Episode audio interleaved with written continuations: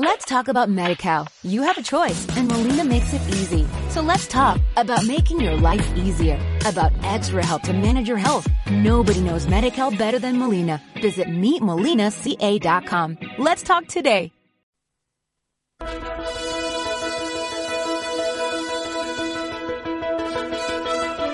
doctoresdeltiempo.com presenta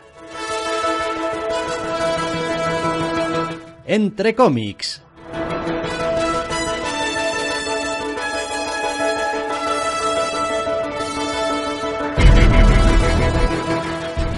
Bienvenidos, queridos oyentes, a una nueva edición de Entre cómics. Doctor Snack, muy buenas. Muy buenas. Esta semana traemos por un lado cuatro novedades muy locas, muy sueltas y cuatro números dos cortesía de DC un bellísimo equilibrio si no fuese porque la verdad es que DC nos aplasta una semana más también. ¿eh? Tienen más de la mitad de los tebeos. Pero es verdad que la gran mayoría son números doses seguramente pasaremos bastante rapidito por encima de ellos. De todas formas, vamos a empezar con una novedad de Dark Horse y entramos ya en materia. Se titula Bounty, número uno de Curtis J. Weave y Mindy Lee, como digo, para para este Dark Horse en una historia de cazarrecompensas reconvertidas. Bueno, no, de otra cosa reconvertida a cazarrecompensas, más bien. Eh, sí, es algo, es algo bastante peculiar. A veces suele pasar en el cine que en periodo de un mes o un mes y medio acabas con un par de películas de momias, un par de películas de gente yendo a Marte. Esto es simpático, no, no tengo constancia que me hubiera pasado algo así con cómics, que tenemos una semana en la que tenemos dos cómics de cazarrecompensas.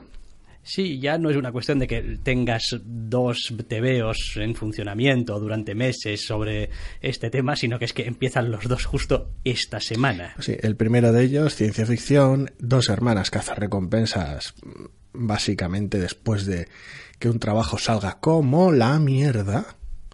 Clásica manera de empezar un cómic Aún, así. Esto se torció, así es, Es lo que peor he visto del TVO, lo que, lo que menos he visto. El arranque, el arranque con una explicación ya en la primera página y después, quiero decir, te están presentando unos, unos personajes que en realidad no. O sea, son los mismos personajes que vas a leer después, pero no en el papel en el que los vas a leer después. Es te están dando explicaciones innecesarias y te están haciendo algo de algo de forzado o rancio. Me explico. El arranque del TVO tiene uno de esos problemas de, extraños de demasiado equilibrio en lugar de carencia de él, curiosamente. Es demasiado largo para lo que intenta hacer, que simplemente explicar cómo las dos protagonistas acaban en la situación en la que acaban. Y es demasiado corto para que tenga profundidad ninguna. Quiero decir, o lo omites, yo, según mi punto de vista, o lo omites por completo y son cosas que van saliendo durante el TVO. O le dedicas el primer o le dedicas todo el primer número entero. claro, sí. Es, lo demás es una sensación muy rara, es como, ajá, ajá, va, esto sí, va un poco rápido esto, qué raro. Bueno, no sé, y de repente, pum, y años después, es como, pero, pero, pero entonces haberlo quitado en medio. Si lo único que querías hacer era esto y esto con las protagonistas, ¿para qué? en fin. A ver, no vamos a venir ahora tampoco a descubrirle a nadie nuestras fobias con los flashbacks y los flash forwards y tal y cual. Ya creo que eso ha empezado a alcanzar casi casi nivel ya chiste interno. Casi casi. Eh, pero aún así es cierto que a ver, digamos que la nueva situación que se nos presenta de los protagonistas, al cabo de unas pocas páginas, es lo suficientemente complicada o retorcida o diferente a lo que hemos visto al principio, como para requerir quizá, al menos yo lo he echado en menos, un poquito más de espacio, un poquito más de tiempo para situarme. Porque, la primera situación se entiende fácil. La primera situación se entiende fácil. Es como, bueno, pues si erais unas Robin Hoods de la vida y tal, y pues os han cazado. Pues ya está. Tampoco no necesita mucha más explicación. Mm, después yo he encontrado el TV un poquito, a ver, no confuso, pero un poco aturullado. Un poquito como pisándose continuamente a sí mismo, con personajes nuevos, salidos prácticamente de la nada y... ¡Ay! Como si quisiese hacer demasiadas cosas. A ver, en general el TV, una vez ya que se mete en harina, está bien. No es excepcional, pero está bien. Los personajes están relativamente bien definidos. Enseguida se ven las interacciones entre el cuarteto protagonista y más o menos el entorno y el tipo de, de, acción que vamos a ver con estos recompensas que la están pasando putas. El atullamiento, o sea, el, tema de que se aturulle va básicamente porque le has dedicado 10 páginas al, al, flashback. ¿Qué el problema es ese, es que, es que un tercio del cómic lo has condenado ya.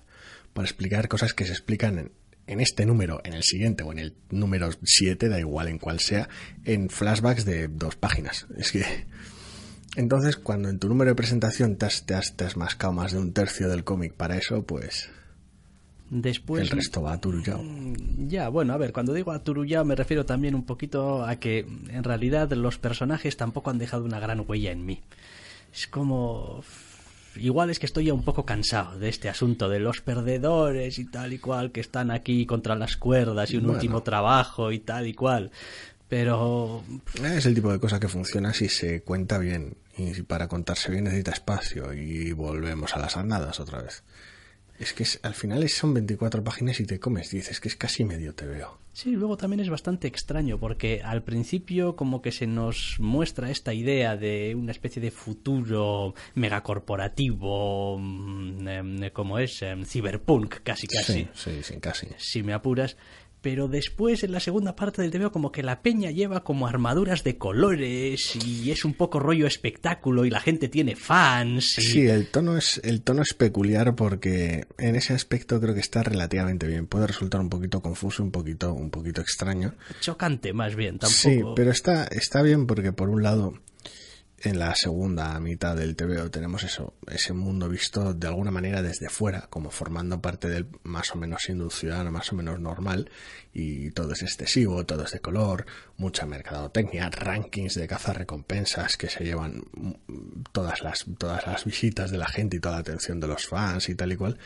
Mientras que en la primera mitad, en ese flashback, teníamos ese mundo desde dentro, todo el abuso, la violencia, etcétera, de las corporaciones y sus manejos oscuros. Entonces, tonalmente queda bien. Eh, es un desperdicio porque no está bien conectado con lo que estás contando. Lo estás contando bien, pero lo que estás contando se te está yendo las manos porque te has metido en un flashback que no debías. A lo que me refiero es a que no...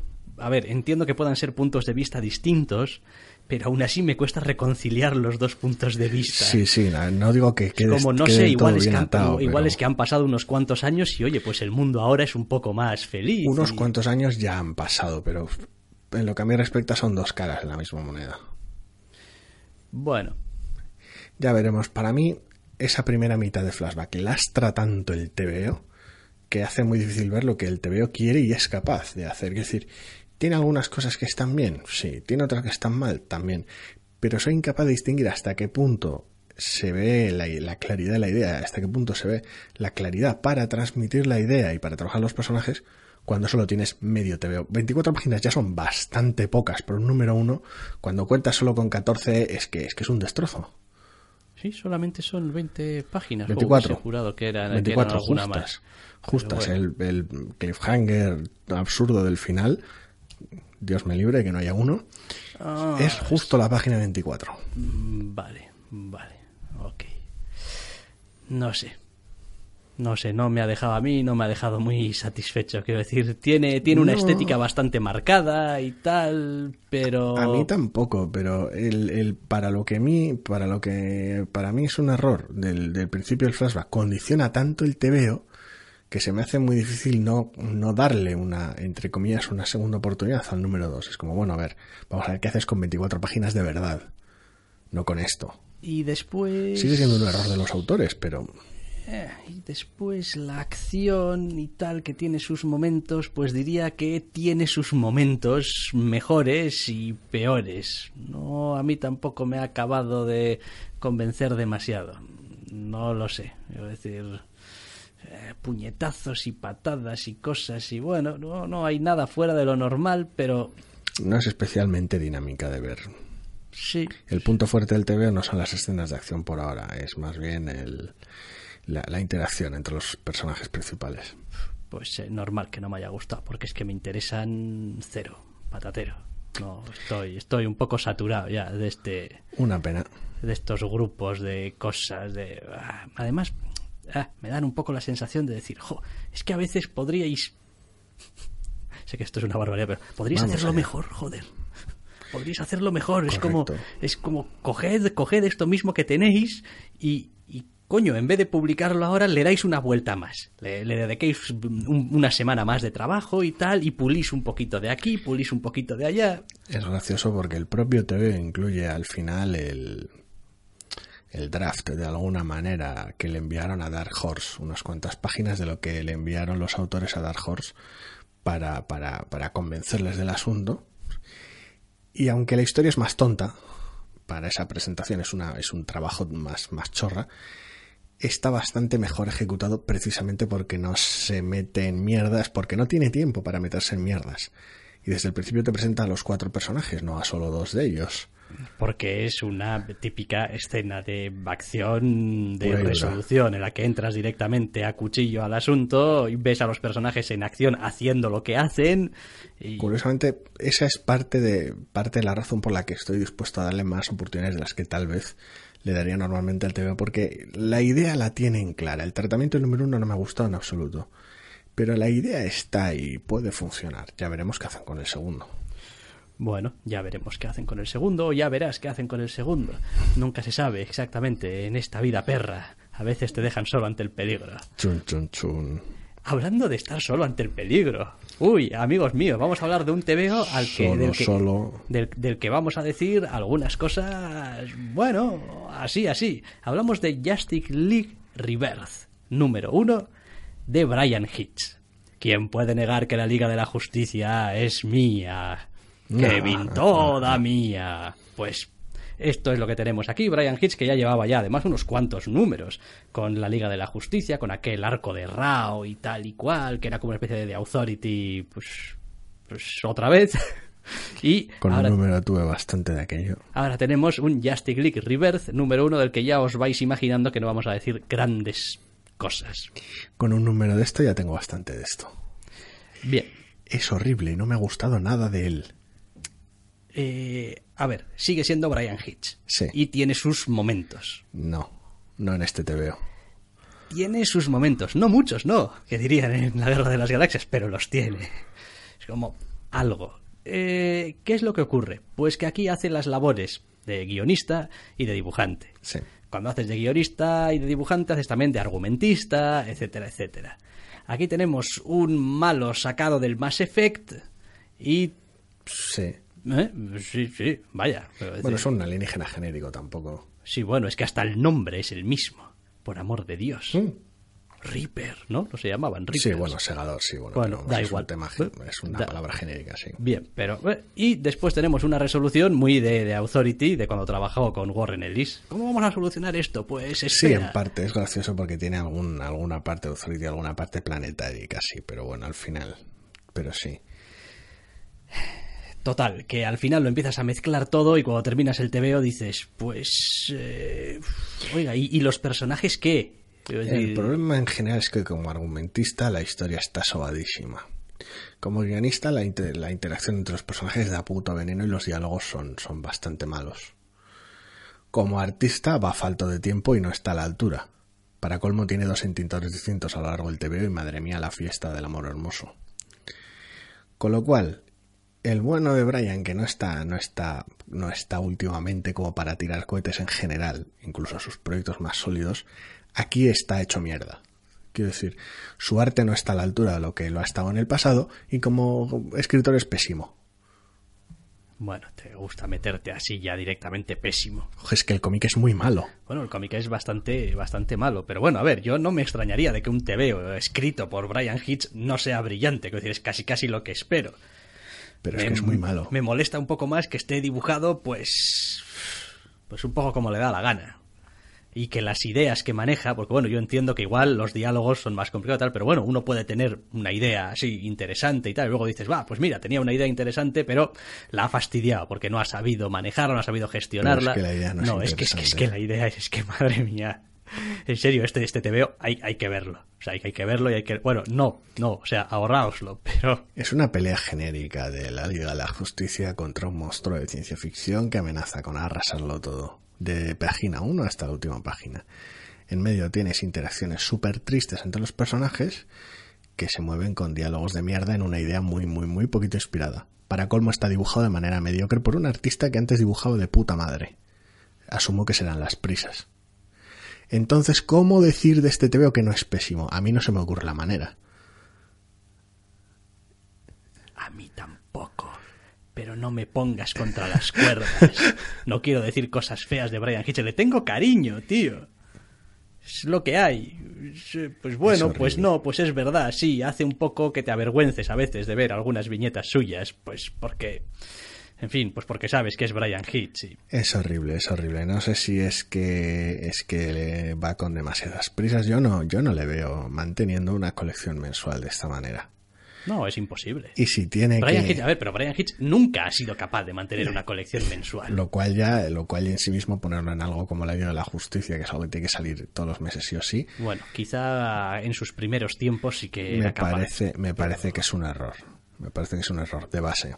Contar con él como autor completo, yo no veo los motivos. No los veía cuando empezó su Liga de la Justicia y no los veo ahora con esta renumeración. ¿Cuáles son los motivos que han llevado al equipo editorial a ponerlo como escritor después de escribir esos dos números uno de mierda? No lo entiendo. Así que se me escapa la razón que puede haber más allá de poner su nombre en la portada de manera muy grande. Engañando a estas alturas no sé a quién. Sí, yo también creo que a estas alturas el que, el que le gusta a Brian Hitch contra viento y marea lo va a comprar y lo va a leer igual igual porque Brian Hitch contra viento y marea Entiendo el completismo, a mí me pasa. y los que simplemente te le tenemos en gran estima pero estamos viendo su, en fin, su decaimiento mm, colección a colección, pues pues pues es lo que hay que decir. Las cosas hay que decirlas Uno como hay que decirlas. y no más. Efectivamente. No, esto, esto no. Quiero decir, tiene. Es, es como es esas cosas que ves la caja por fuera y parece que va a molar y tal, porque oh, es el envoltorio es precioso y unas, unas ilustraciones de la pera de lo que tiene Este dentro. autor que me gusta. y- Eso es, pero luego, luego lo abres y dices tú, hostia, no había leído esto de el interior, el producto puede diferir de la ficción publicitaria y tal. Y luego abres el TVO y dices tú, hostia, pues sí, es un TVO de Brian Hitch, pero, pero, pero parece estar Cumple con la letra pequeña y tal. Sí, pero, pero no está, no, no está a la altura. Esto, esto es bastante malo, sí. Haré las cosas como ya lo he dicho. Esto es bastante malo. Y una vez que ya lo has dicho, podemos proceder con el siguiente cómic de cazarrecompensas. Sí, hay que volver otra vez a los cazarrecompensas. En este caso, de la mano de Max Visaggio y Eva Cabrera, un cómic titulado Kim and Kim, número uno, para la editorial Black Mask. Y sí, pues otra vez, tal y como decíamos, cazarrecompensas. Dos cazarrecompensas, ciencia ficción, etcétera. Solo que el tono aquí, en principio, es bastante más ligero. Quiero decir, el, el, el setting es, es visualmente bastante distinto. Eh, teníamos en Bounty un futuro cyberpunk. Aquí tenemos un futuro postapocalíptico, extravagante y colorido, más cercano a veces a ciertos excesos del Borderlands que algo más de ciencia ficción. Post-apocalíptico. Se hace mención a alguna gran guerra. En Bueno, algún momento, sabes que ha habido algún follón. Sí, bueno, pero al Y final hay más- grandes, hay grandes asentamientos improvisados en zonas desérticas. Estoy hablando de una identidad visual, no de la historia que se sabe muy poquito de ella. no, también tienes naves espaciales. Sí, sí, que, que te comas un apocalipsis a nivel no, no significa que no tengas naves. Que De hecho- de hecho, ni las siquiera naves son una buena que- salida de, para evitar que se te coma el coco. De hecho, ni siquiera estamos seguros, creo, de que esta historia empiece en la Tierra. En realidad, En realidad no, porque los nombres de los lugares y tal hacen referencia a sitios pequeños, son nombres inventados, con lo cual es bastante peculiar. El aspecto ese más o menos ligero, pese a la naturaleza del trasfondo, más los diálogos entre los personajes muy muy desenfadados, hacen que el tono general sea mucho más ligero y la trama sea una de estas de, de trabajo que sale como la mierda, una vez más, y meterse en estos embolados de hay alguien a quien persiguen, cuál es el motivo por el que persiguen. Es verdad que le persiguen por alguna cosa legítima, lo, intentamos cobrar la recompensa, no, sí, este tipo de tensiones de este tipo de obra. yo he de reconocer que he encajado mejor esta historia de cazarrecompensas que la primera que hemos eh, comentado, la de Bounty. Mm, principalmente porque es verdad que los personajes son un poquito, quizá, no voy a decir más planos, pero sí más exagerados.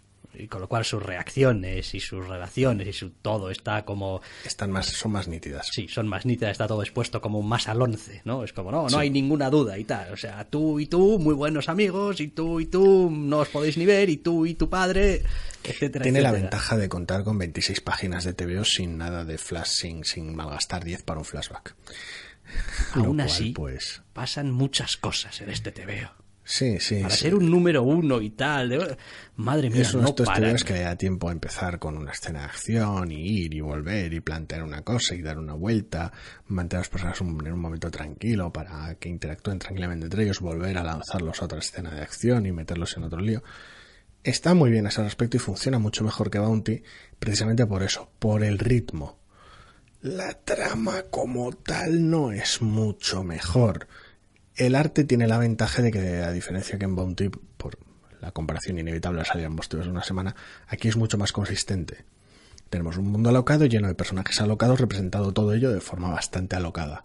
No se produce esa extraña sensación entre la oscuridad del principio y los coloridos del- de la segunda mitad en Bounty. Sí, y a través de todo lo que hace el TVO también con sus diálogos y un poquito cómo representa a sus personajes, ya solamente en sus maneras de vestir y su acting en general y tal, eh, resulta mucho más cercano, hace a los personajes también mucho más entendibles, mucho más queribles. Tampoco es que sean mucho mejores personajes, porque tampoco, pero bueno, al menos la pareja protagonista eh, tiene más enjundia.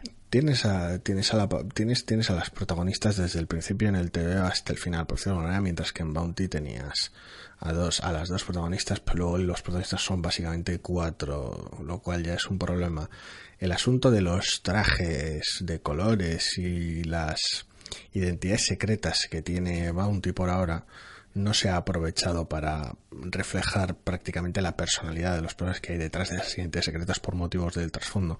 Aquí ese problema no existe, los personajes son los personajes que son y ya está, con lo cual el tiempo que pasa el lector con ellos es mucho más honesto. Te llegan mucho mejor, no son personajes muy complicados en ninguno de los dos casos, pero estos te llegan en todo momento con total honestidad. Entonces, eso es- hace que funcione mucho mejor todo este número uno. A lo largo ya veremos.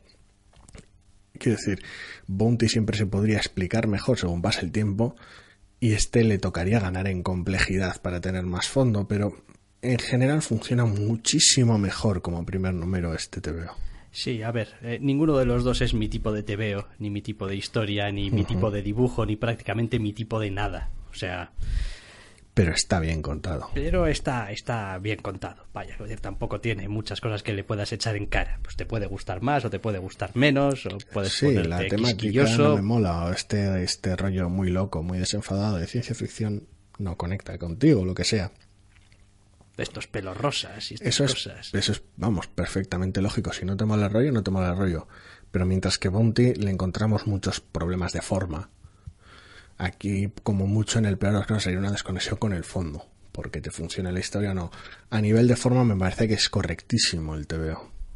Sí, sí. Entonces, en ese aspecto, a ver, a mí me ha Es interesado. gracioso además porque las dos tenemos eh, una pareja de mujeres, Sí. de protagonistas femeninas, vaya, quiero decir, tampoco... Sí, tenemos dos amigas por aquí y un par de hermanas en Bounty. O sea, es que es como, o sea, Volcano y un pueblo llamado Antes Creek. Sí, o sí, las sombras Armageddon Por muy y- distintas que fueran después, eh, el, secreto del faraón y la momia y Sí, sí. Planeta Rojo, Misión a Marte. Armageddon eh, y... um, um, ¿Cómo era la otra? Eh, Deep Impact. Deep Impact fue el mismo año. Sí. Sí, Creo que sí, no sé. En fin, ese, ese rollo. Al final, al final puede que ninguno de los dos sea nuestro tipo de cómic porque el futuro cyberpunk de Bounty tal vez no está demasiado logrado en su primer número y el futuro alocado de Kim and Kim no, no funcione bien del todo si no conseguimos que conecte bien bien a través de los personajes como pasa en Joyride por ejemplo entonces Es que al final... no nos veo mucho futuro en ninguna de las dos colecciones, pero mientras que Bounty me parece un ejercicio bastante torpe de arranque de colección, esta está realmente bien hecha. Sí, sí, pero bueno, al final yo creo que lo hemos dicho muchas veces, nosotros somos muy de los personajes. Ya puede estar el tebeo exquisitamente dibujado, ambientado, una historia súper trabajada, un planteamiento interesante, que si los personajes no te entran... Hay de todo, tenemos debilidad por distintas cosas dependiendo del tebeo, pero sí los personajes para mí son un pilar fundamental. Y aquí, aunque tal vez no, no se les haya dado mucho fondo todavía, porque para siempre hay tiempo, funcionan desde el principio. Porque ahora me entra una duda. ¿Cuántos números aguantaste de Tokyo Ghost? ¿De Tokyo Ghost? Sí. Dos. Dos. Dos. No sé por qué creía que ibas a durar más. En una colección de Remender. Bueno, no Estamos sé. locos. No sé, tampoco dijiste cosas tan horribles de ella. Bueno, pues si quieres pinchamos el audio en otro momento, ¿eh? Hacemos una pausa y lo pinchamos sobre el desperdicio del texto y la redundancia. Ya, pero- Y cómo tenía una escena muy buena, muy buena hacia el final y se molestaban en enmarañarla de texto en su, en su primer número. Tiene una escena bellísima y la llena de, de, de captions horribles por todas putas partes, echando a perder el número. El segundo iba en la misma tónica, así que a su casa. Pues en fin, pues me habré confundido con otras cosas. No sé, yo creía que habrías durado un poco más, que habías leído un poquito más. No, pero- porque además todo el trasfondo era genérico y sonaba fusilada por todas partes. Ay, en fin, bueno, dejamos las cazarrecompensas que ya nos han dado bastante guerra por hoy y vamos a irnos a Image. ¿eh? Un TVO de Image, ay, Uh, estaba, uh. estábamos echándola de Uh, menos. No, decir, no garantiza nada, pero. No, uh, no, absolutamente nada. Hablamos de Throwaways, número uno de Caitlin Kittredge y Steven Sanders. Kittredge, no, no sé muy bien cómo pronunciar eso, la verdad. Caitlin Kittredge. Bueno, ya me entendéis, eh, lo tendréis escrito en la descripción. O sea, Así que... eh, en uno de los TVOs más peculiares de la semana, sí, sí, posiblemente. sí, este es el TVO raro de la semana. Es el TVO de que, que esperas una cosa cuando arranca y luego es otra y luego torna en otra y luego no tienes muy claro a dónde va. Por un lado está bien porque el ritmo es bueno, el cómic permanece fresco, interesante. Por otro lado también es confuso de pelotas, no entender la trama, ahí no hay ningún problema, sino ver un poco por dónde van a ir los tiros, qué tipo de TVO estás leyendo. Sí, porque básicamente el asunto de este primer número es que nos presenta a dos a priori protagonistas Sí. muy diferentes, con em, pasados o trasfondos, al menos aparentemente muy diferentes, que de alguna manera se van a juntar eh, y deben de tener alguna relación entre ellos, o así lo parece. Entonces tenemos a una ex militar aparentemente envuelta en alguna clase de campamento y tal de estos de los que te reprograman, pero tampoco está muy claro, aunque Sí, parece ser que sí. de convertirte en una máquina de patear culos. Y por otro lado tenemos a un tirao que no sabemos de dónde viene porque el TVO tampoco hace mm, no no se mete en eso. Pero no es solo un tirado. Exactamente. Chun, chun, chun. Tiene también alguna clase de no sé. Capacidad extra, vamos a dejarlo ahí, sí, tampoco. Que decir, son las primeras páginas del TVO también, con lo cual, spoiler, spoiler. Ya. No, pero bueno, sí, estamos ante un TVO de, de, de feeling contemporáneo, toques de, toques de ciencia ficción al respecto de ciertas capacidades extraordinarias. Y, y lo dicho, sobre todo es un, es un cómic terriblemente magnético y atractivo al principio. Una vez que lo terminas, tal vez la sensación no es tan positiva, pero mientras lo estás leyendo es todo muy vertiginoso. Entras y escena de acción, y eso te lleva a algún flashback, a alguna situación de, bueno, ¿cómo hemos llegado a esta situación de mierda? Este personaje, hostia, este personaje es interesante está metido en esta movida y, coño, una sorpresa, ¿qué está pasando? Cadáveres, acción, explosiones. Ah, esto conecta con este otro personaje, el que vemos aquí, que está en esta situación con, con sus allegados y te va llevando de la mano con un ritmo realmente bueno y funciona. Luego lo terminas y dices tú, no tengo claro si quiero leer mucho más de estos dos tipos, pero Sí, a ver, a mí, a mí me generó otra sensación también. Terminas de leer el TVO y decir, no tengo muy claro qué es lo que estaban haciendo o queriendo hacer los malos en este TVO. Es como, porque oyes a lo largo del TVO conversaciones de los malos, sí. Pero a veces parece que ni ellos mismos se aclaren de lo que está pasando, que, eh, puede pasar, ellos tampoco se aclaran de lo que está pasando. Eh, pero como lector, a mí me resulta muy... me desorienta bastante. Es como, joder, si no sabéis vosotros lo que está pasando, dímelo a mí que acabo de entrar en este TVO. tiene esa sensación extrañamente chapucera en ocasiones de los Cohen, de ir a, de tener a tus malos por ahora, por ahora la sensación que ofrece, no digo que sea como tal la trama, pero la sensación que ofrece es sensación de agencia gubernamental, de hombres sin rostro y, equipos militares que te tiran encima y tal, esa sensación de, de, masillas sin límite y da la sensación de, de, de dirección torpe y de no saber realmente con lo que se están topando. Bien es cierto que entra algún comodín que otro en el, en el camino por los propios dos protagonistas, entonces básicamente cada vez que intentan algo se ven superados por alguna cosa que no habían tenido en cuenta. Entonces verles dar tumbos por un lado es gracioso y por otro lado les da una oportunidad a los protagonistas de salir más o menos enteros de la situación, porque si no sería realmente complicado.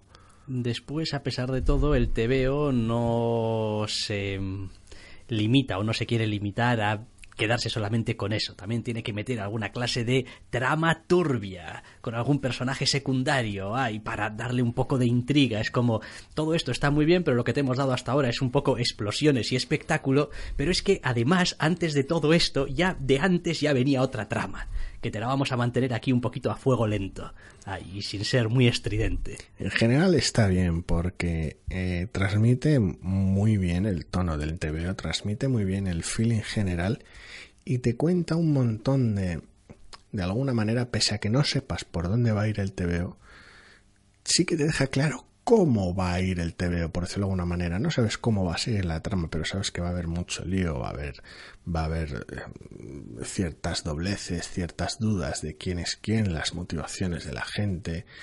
Sabes que va a haber esa sensación de, supervivencia de alguna manera ante la adversidad y personajes peculiares de cojones, por decirlo de alguna manera. Vas a tener aliados anónimos, eh, enemigos muy públicos. Sí, todo muy, todo muy misterioso, muy espionaje de alto octanaje, por decirlo de alguna manera, todo muy loco, muy raro. Siempre, curiosamente, contado con un tono más o menos cercano. La violencia es muy tangible, las heridas, los golpes. Entonces es, es curioso, el cómic deja muy claro cómo te va a contar lo que sea que te va a contar, sin dejarte nada claro qué es lo que te va a contar. Lo cual, por un lado, a mí por lo menos me ha generado cierta confianza en cómo va a transcurrir, en, en qué puedo esperar de los siguientes números, si me van a gustar o no, por decirlo de alguna manera. Aunque mantienen la sorpresa porque no sé, no sé lo que me van a contar ni, ni de lejos. Digo lo de que tenía mejor sensación leyéndolo que una vez terminado, precisamente por ese ritmo que tiene. Mientras lo lees a mí me gustó mucho. Una vez leído, cuenta tan poquito de la trama y pese a ciertos esfuerzos notables cuenta tan poquito de los momentos más normales de los personajes entre comillas, pues los momentos locos al límite de los, de los protagonistas tienes claro cómo reaccionan, porque les has visto a lo largo del todo el TVO. En los momentos de calma no lo tienes tan claro, sobre todo con uno de los personajes. Entonces, de alguna manera, he terminado con cierto... Supongo que no es tanto que no me haya gustado, o sea, que me haya gustado menos que leyéndolo, sino como que tal vez necesito un segundo número para, para tener algo más tangible, algo más a lo que agarrarme. Una vez más, tal vez por la querencia por los personajes. Sí, lo demás es uno de estos tebeos también eh, que visualmente me atrevería a decir que es identificable prácticamente al primer vistazo. Es decir, por, por el dibujo que tiene, por el color que tiene, por cómo está narrado, es muy, muy fácil de ver una página de esto y decir, ah, esto es Throwaways. Claro. El, el, acting es genial, la capacidad que tiene a veces de tener colores relativamente brillantes para destacar ciertas cosas y de enmudecerlos en otros momentos más, más apagados, más cotidianos, está realmente muy bien y lo dota de una personalidad genial. Está bien, está bien. Eh, sigue siendo un poco el veo raro de la semana, ¿eh? ya lo hemos dicho. Sí, por la trama, por los personajes, no es el clásico veo fácil de leer pese al buen ritmo que tiene. Pero mm, lo compensa, lo compensa con atractivos y eso, teniendo buen ritmo y moviéndose bien y no enfangándose en ningún momento con demasiado texto o demasiada historia o demasiado flashback, demasiadas explicaciones. No, mantiene al mínimo el demasiado. Es palabra prohibida en este TVO. No, no. Es decir, a alguno le podrá pasar que se quede corto. Que diga, jo, es que igual demasiado poco. Pero al menos el exceso lo evita. Y está, está bien, está bien. Está muy, muy bien. Ya veremos, ya veremos cómo va. Ya veremos cómo va. Le echaremos un ojo por si acaso. Bueno. Nos vamos a territorio DC. Sí, sí, nos vamos a ir a territorio DC. Acabamos así con estas cuatro novedades, digamos. Hay media horita larga y ya nos movemos a otras cosas. Seguimos el orden alfabético, aunque tampoco tendríamos por qué. Pero venga, hay que empezar por algún lado. El número 2 de Aquaman.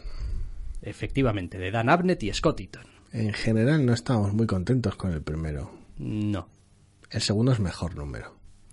Sí, lo que... Es peor número en otras cosas, pero... Pero no tengo muy claro si darle un gran aplauso o una gran hostia a Dan Abnett por solucionar el conflicto... Tan rápido. Como... No, por cómo lo ah. soluciona. Por cómo lo soluciona es hacer trampa esa trampa funciona en las páginas del TVO, pero es hacer trampa. Ya, pero es que a mí me ha dejado un poco en la zona. Ah, ah, mm, bien, bien, ah, mm, mola, mola. He cerrado el TVO y he dicho, un segundo. Ha utilizado esta cosa de su pasado bastante horrible. Si quieres atreverte a terminar el TVO así, creo que merecería la pena que fuera el final de un arco más largo, que le dieras más consistencia al hecho.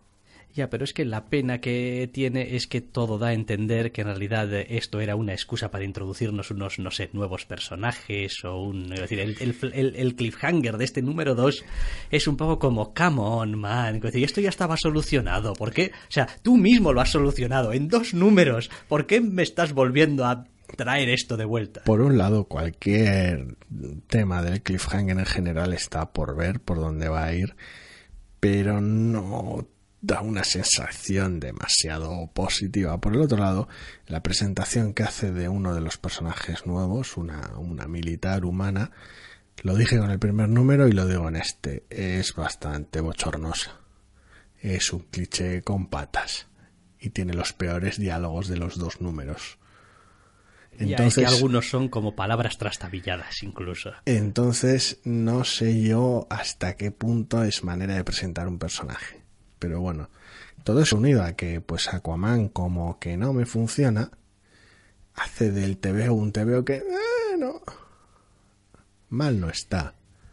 Al menos ha salido de alguna manera casi graciosa de estos dos primeros números. Es como se los ha quitado encima con cierta agilidad y ha servido para ver la relación por un lado de Aquaman con Mera y por el otro lado la situación en la que está metido globalmente.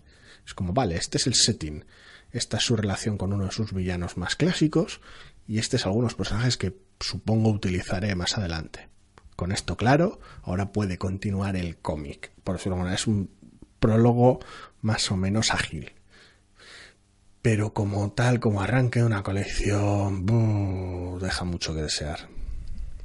A ver, aquí siempre tienes el riesgo cuando arrancas una colección. Eres totalmente rupturista y haces una cosa que todo el mundo se lleve las manos a la cabeza, haces una cosa un poco más continuista y entonces pues todo el mundo te acusa de que esto ya lo ha hecho alguien porque claro, estos personajes han tenido historias a punta pala. Entonces, es complicado. Yo, la verdad, eh, lo que le achaco un poquito es que se la juegue, aunque haciendo un poco de trampas con cómo soluciona el problema que se había generado en este primer y segundos números, pero que en realidad fuese solamente la antesala y vaya a seguir, sí. vaya a seguir dándole cancha prácticamente a los mismos personajes o seguramente también, igual no, ¿eh? igual después de sorpresa, pero no hay nada en el cliffhanger tal y como está mm, presentado que no da sensación de carpetazo, ¿no? En general el cómic desde cierta distancia podría dar esa sensación, sobre todo cuando arrancas con esta estructura de dos primeros números tan separados de lo que pueda venir después, decir, bueno, en estos dos números lidio con ciertas cosas clásicas del personaje y de aquí en adelante continúo con mi propio cómic. Pero si fuera así, estos dos números no habrían transcurrido de esta manera. Se hubiera hecho una apuesta más sólida por introducir personajes nuevos y cuando das carpetazo a ciertas cosas, das carpetazo y punto. No das a entender mierdas con un cliffhanger.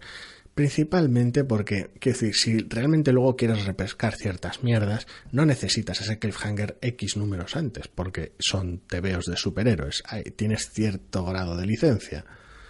Con lo cual, pues, no sé, en general me parece un arranque torpe de un personaje que no me cae simpático, con lo cual, pues tiene todos los boletos para que hasta luego. Bueno, eh, de momento nosotros sí que le decimos hasta luego al señor Aquaman. Ya veremos eh, si tiene alguna oportunidad extra. Igual sí, igual no. Eso solamente el tiempo dirá. Para irnos con Batman. Batman. Batman número Batman, 2. Después de Batman. el eh, increíble, y yo creo que todavía me lo cambiaron por un androide o su gemelo malvado o un clon.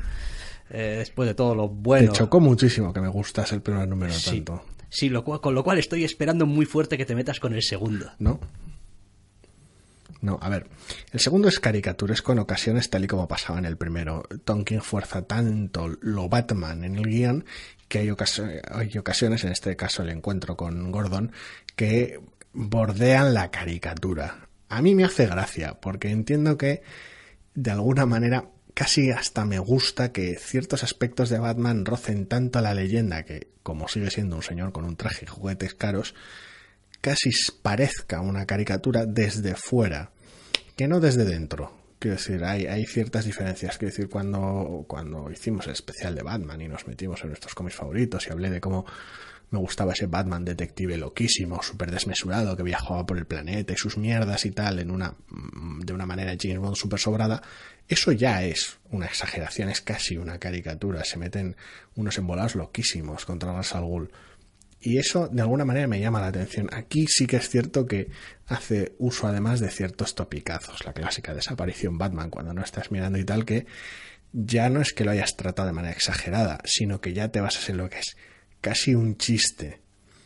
Con lo cual, fuerza maquinaria en esos aspectos, pero el TVO sigue estando realmente bien, porque es muy clásico en otras cosas. Tienes mucho Batman y muy Batman todo mí, el rato. La verdad es que me ha gustado bastante porque he podido reconocer las facetas del personaje en cada escena en la que se encuentra. Es decir, tienes a un Bruce Wayne siendo muy Bruce Wayne y teniendo el típico comportamiento de gilipollas de Bruce Wayne porque las circunstancias mandan, etcétera, etcétera. Sí, en efecto. Y después, aún así, es verdad que con todo lo casi casi caricaturesco que es él en algunas ocasiones, el Batman que estamos viendo aquí, el Bruce Wayne que estamos viendo aquí, sigue siendo ese Bruce, Wayne que comentábamos un poquito más abierto, un poquito Más positivo, Más positivo. Es decir, es un Batman en el que en este segundo número es capaz incluso, no voy a decir de confiar, porque Batman no confía en nadie. Quiero decir, hasta con eso se hace un chiste. confiar, palabras muy jodidas. Eso es, tampoco. hasta en el TV se hace un chiste con eso. Eh, pero sí que está abierto a la posibilidad de que, oye, bueno, Ciertos grados de colaboración. eso es, quizá cual- esto no es todo para mal, quizá esto no es una, una- una trampa de algún malo ya desde el principio. Sí, cualquiera que oiga, pues eso, como hablamos de lo icónico que resultaba en muchos aspectos el personaje en el primer número y de lo clásico que pueda resultar su tratamiento pese a lo positivo en el primero y también en este segundo número, alguien podrá pensar que, que hostia, pero entonces si es el Batman clásico, es el Batman icónico, también es el Batman muy sobao. Y me parece que no es cierto, por un lado porque tratamientos de Batman ha habido mil, por otro lado, principalmente por otro lado, es que necesitas un Batman de alguna manera muy clásico, muy icónico, fácilmente reconocible, sin meterse en embolados muy locos, con su continuidad de alguna manera más o menos fácil de reconocer. Gordon es el Gordon de toda la vida, Alfred es Alfred, vamos, básico, porque la propia trama del TVO es bastante loca. Entonces necesitas un Batman muy base, muy estable, fácil de reconocer, para soportar la chifladura que está siendo la trama hasta la fecha. Sí, porque la verdad es que argumentalmente, pues, si te digo la verdad, es una de estas hi- historias que técnicamente ya se ha hecho alguna vez algo parecido, pero nunca en este grado. Es como Batman se ha encontrado con cosas en Gotham a lo largo de los años, pero quizás no se ha encontrado con este tipo de, de, de- cosa, con este, con este grado, digamos, de exceso. Y es el tipo de cosa que requiere la supervisión de Batman, que podría salir mal, pero que no ofrece desde el principio esta sensación de, ah, esto huele a cuerno quemado, esto es... No está pre- podría ser, pero no está presentado desde, desde- de, de esa manera desde el principio, está presentado desde una óptica positiva. Está pasando esto raro en, en- en Gotham, no tiene por qué ser malo, pero es tan raro que aún así requiere que Batman esté encima de ello, porque es la hostia de raro. Entonces, eso está, eso está bien, que la aproximación no sea está pasando esto raro. Y desde el principio se ve que quieren joder a, a Batman y es como, no, tío, la presentación aquí es distinta. Entonces, por eso me gusta que Batman sea icónico y reconocible al margen de por qué me gusta ese Batman. Porque sirve de una base muy sólida en la que construir esta trama un poquito más alocada. Además, lo repito, eh, Finch está enorme una vez está, más. Está bastante bien, ¿eh? Es que hay viñetas en las que ni lo reconozco. A veces. La magia, a ver, el tío es realmente bueno, pero muchas veces con su estilo sobrecargado ha ido acompañado de entintadores todavía que carguen más las tintas, valga la redundancia, y de colores bastante jodidos, bastante apagados, lo cual pues funciona muy bien para contar ciertos tebeos de tono oscuro. A mí me cargaban, y más en Batman, pero bueno, era consistente. Aquí, como el TV es distinto, tenemos otro Finch y tenemos un Finch que me gusta mucho más que el habitual. Entonces, para mí es una maravilla. ¿eh? Estoy, quiero decir, casi me da miedo para cuando la jodan. No si la joden, porque son cómics, es Batman, y da igual que no sea este año, el siguiente, tarde o temprano, dejará de gustarme la colección porque cambien el equipo creativo por cualquier otro motivo. Pero casi me está dando miedo porque lo estoy disfrutando muchísimo y con DC a veces me da, me da vértigo porque sé que es cuestión de tiempo. Ah, está bien, sí, a ver, va a ser cuestión de tiempo. Yo en realidad creo que con los años he acabado descubriendo un poco cuál es el secreto si uno quiere seguir una colección de DC, perdón, no siendo, digamos, eh, seguidor y tal de toda la historia del personaje y tal y cual y no sé cuántos y la DC y su continuidad y no sé cuántos en realidad el truco está en dejar pasar las gilipolleces. Es como, bueno, y ahora un número unitario que no va a ninguna parte dibujado por otro tío y después este arco de dos números porque un evento. bueno, sí, pero... Creo, que la semana pasada ya hablamos un poquito de la permisividad. No recuerdo en torno a qué comí cuando hablé que ya estaba muy viejo y muy gordo para que según qué cosas me molestasen.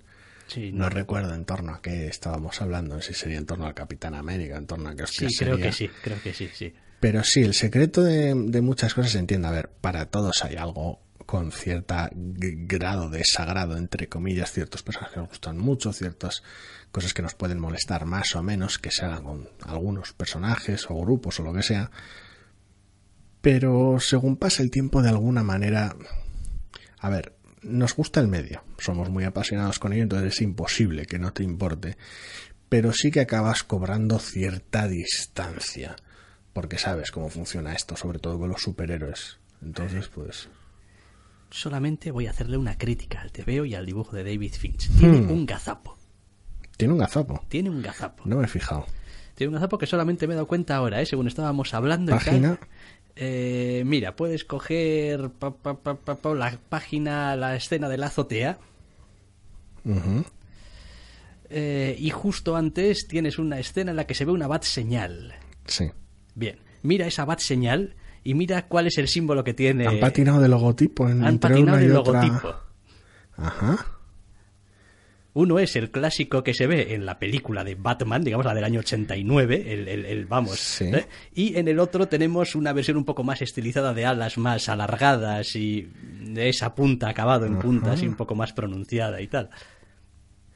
Sí, la representación es ligeramente distinta. Sí, este es el, el clásico. ligeramente no, o sea, casi, casi simétrico. Son símbolos de. Uno es el, el de Batman. Y el que está en, en, el foco. De Tim Burton. Es más acusado. Es más, hombre, es otro. sí, alguien, sí, alguien podría decir que no, porque como está en las nubes. y pero no, las justas.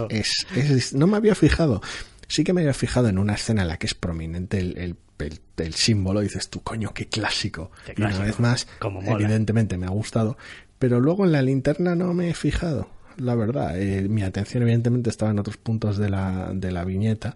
Gordon concretamente. Sí, a mí me ha llamado un poco la atención porque es el tipo de cosa que cuando la película de Batman... No es tan distinto, pero sí que es distinto. es distinto, es distinto, sí. Eh, pero es una de las cosas que en la película de Batman me encantaba, decir, porque llevaba el, en el pecho el, Batman original y tal, el círculo amarillo y tal, es decir, con todo, todo lo que tenía y tal, y el foco y tal. Y porque hay una escena en Batman Returns, que es la vida, la de cuando encienden el, el foco y hacen ese chiqui parque de focos que se encienden unos de otros y tal cual para encontrarlo al otro ahí con su meditabundo en su estudio y tal, y ¡pam! Y de repente entra, ¿no? ese rollo, pues como me va, siempre me fijo en esas cosas. Bien, pues oye, Batman número 2. Que tire muy millas, fuerte. Que tire millas, que, que nos animamos, que nos apuntamos, que nos gusta. ¿Y el Green Arrow? Green Arrow número 2. ¿Qué hacemos con el número 2 de Green Arrow? ¿Qué hacemos con el número 2 de Green Arrow? Hombre, bueno, si eres capaz de pasar por alto mm, esta, esta cosa que quieren hacer siempre a veces con los personajes, pues está más o menos bien. El TVO me encanta. La trama y cómo la maneja, los ritmos, el color sobre todo, me encanta ese nivel. Eh, el estatus del personaje, después de haber tenido un número uno y después de haber tenido un número uno Rebirth, me parece raro que hayan tardado tanto en... Si esto es lo que querían... ¿Por qué no lo contaste en el Rebirth y empezabas la colección ya ahí?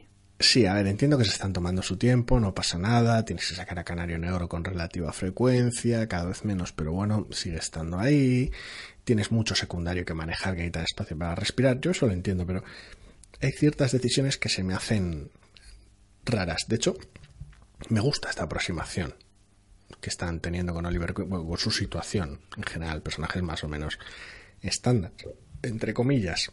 Pero está, bastante bien. Me gusta cómo está funcionando la trama. Tal vez es un poquito loca, un poquito excesiva. Eh, me sigue pasando un poquito con el con... Green Arrow. Ya, bueno, ve.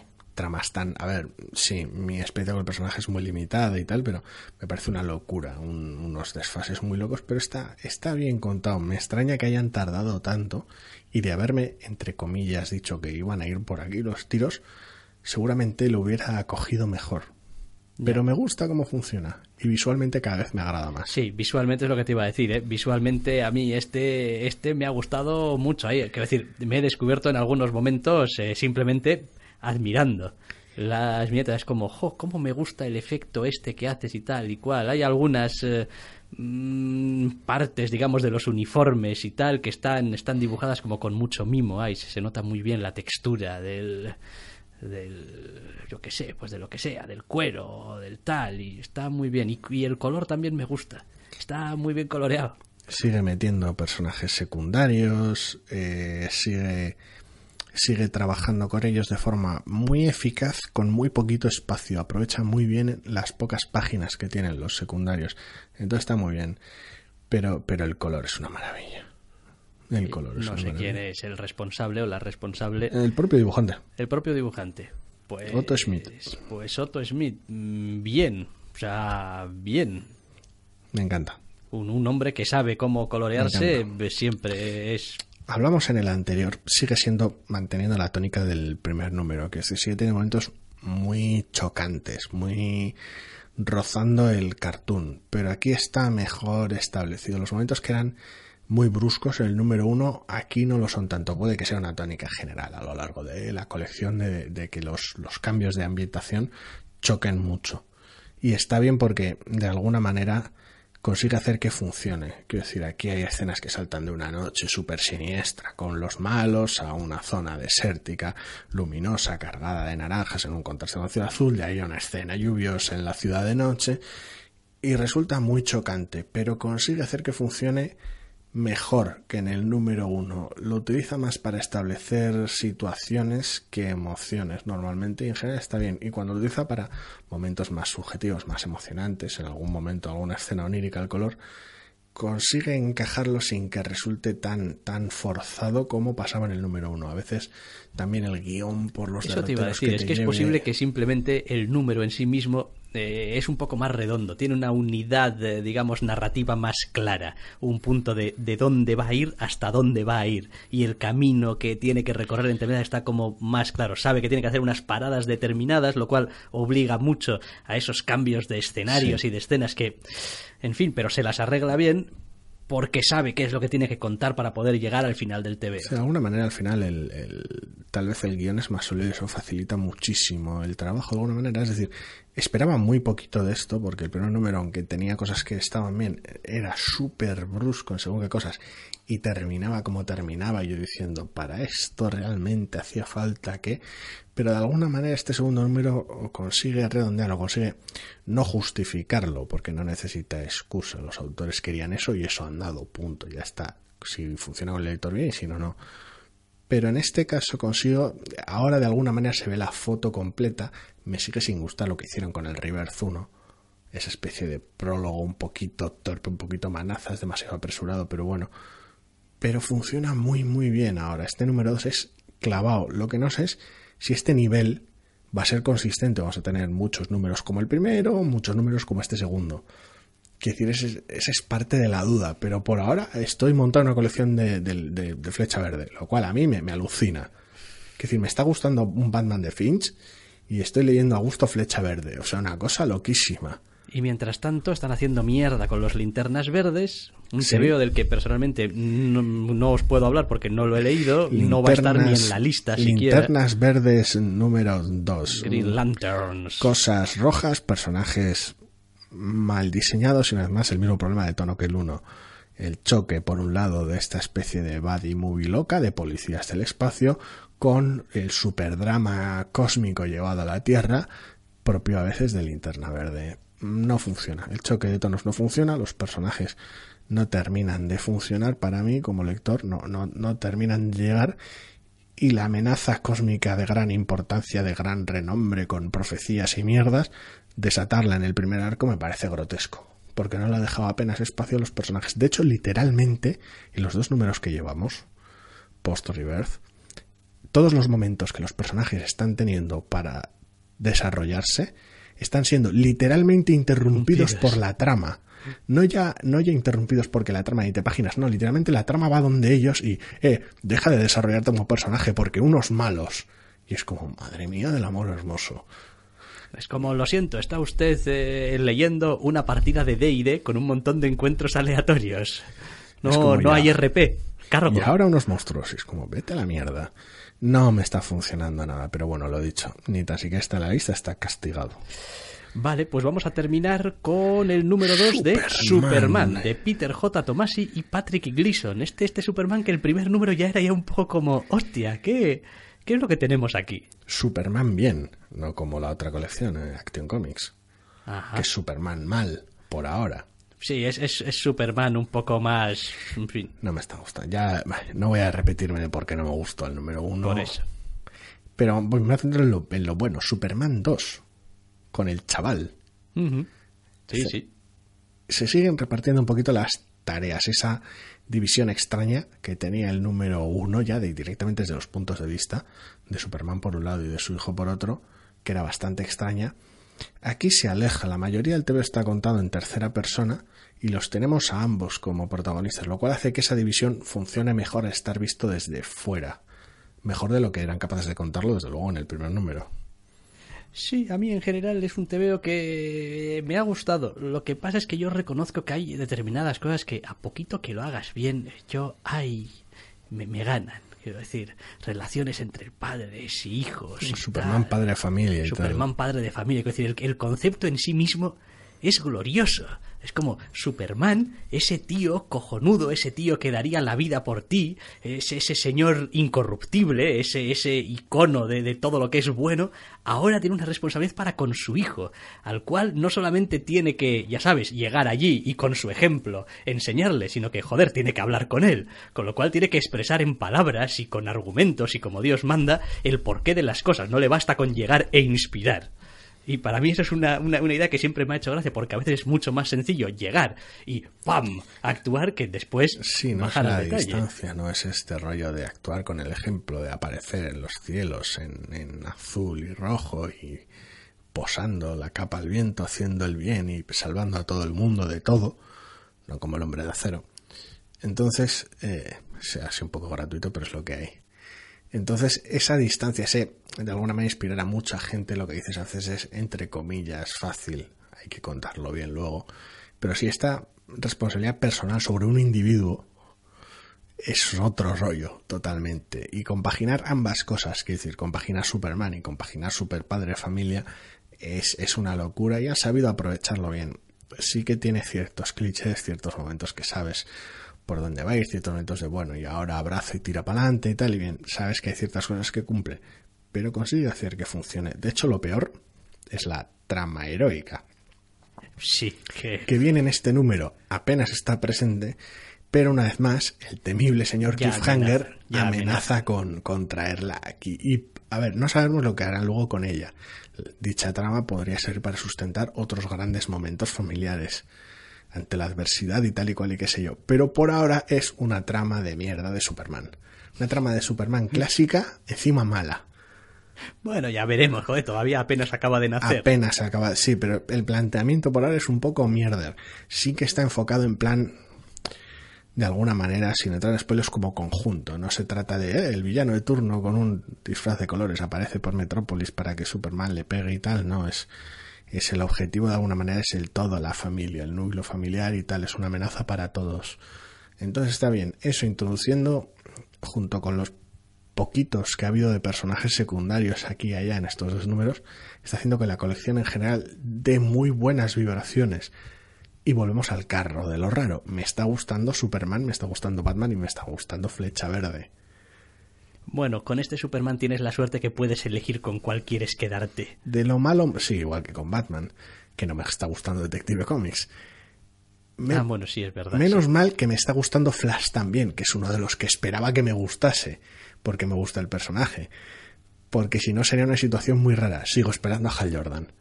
Pero bueno, bueno a ese bueno, todavía le falta. Ya llegaremos, ya llegaremos o ya llegará, más bien, porque nosotros no nos vamos a mover de donde estamos. Correcto. Ni muchísimo menos, de hecho, no nos vamos a mover nada. Y la semana que viene, si así lo queréis, porque ponemos ya punto y final al podcast, podréis volver a escucharnos si así lo queréis, aquí mismo. Adiós. Hasta la semana que viene. Let's talk about MediCal. You have a choice, and Molina makes it easy. So let's talk about making your life easier, about extra help to manage your health. Nobody knows MediCal better than Molina. Visit meetmolinaca.com. Let's talk today.